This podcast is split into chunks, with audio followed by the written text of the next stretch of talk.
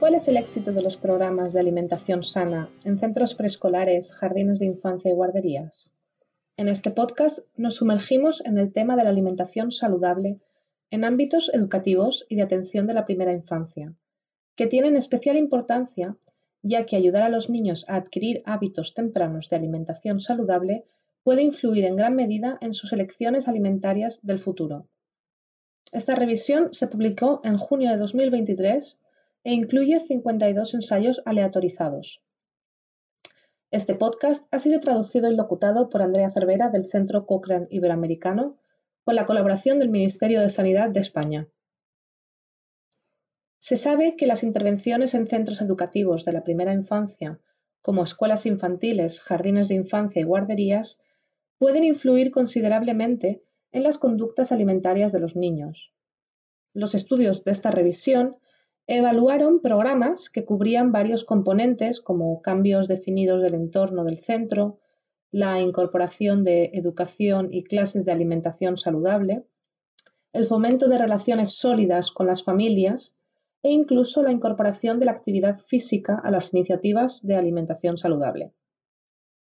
La revisión mostró que estos programas tuvieron un efecto positivo en la mejora de la calidad de la alimentación infantil, lo que significa que los niños consumían cantidades y variedades adecuadas de alimentos. Y los programas también resultaron en un aumento de la ingesta de fruta y un posible aumento de la ingesta de verduras.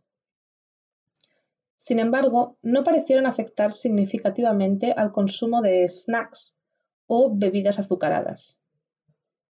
Además, se indicó que estos programas eh, de alimentación saludable podrían tener un efecto positivo en la reducción de las trayectorias de aumento de peso y el riesgo de sobrepeso y obesidad infantil. Aunque hubo considerables hallazgos sobre alimentación y peso, tan solo unos pocos estudios evaluaron los posibles beneficios del programa en otros desenlaces, como los aspectos sociales, emocionales y educativos, del desarrollo infantil. No se encontraron elementos concretos que estuvieran relacionados de forma sistemática con desenlaces infantiles positivos. La mayoría de los programas fueron de naturaleza multicomponente, lo que sugiere que para mejorar los desenlaces infantiles resulta esencial actuar sobre el entorno y el currículum académico, así como promover relaciones sólidas de comunidad y salud. En general, solo unos pocos estudios analizaron los desenlaces negativos y el coste. Sin embargo, aquellos que lo hicieron informaron de que no hubo desenlaces negativos asociados a las intervenciones. Es más, por lo general, los programas se consideraron coste efectivos, lo cual resulta prometedor para gobiernos e instituciones cuyo objetivo sea invertir en la salud infantil. En resumen, la revisión destaca que los programas de alimentación saludable aplicados a los centros de educación infantil pueden tener efectos positivos sobre aspectos de la alimentación de los niños y podrían influir en las trayectorias de aumento de peso. Sin embargo, se necesitan más estudios de investigación para establecer conclusiones acerca de sus efectos sobre los desenlaces sociales, emocionales y académicos.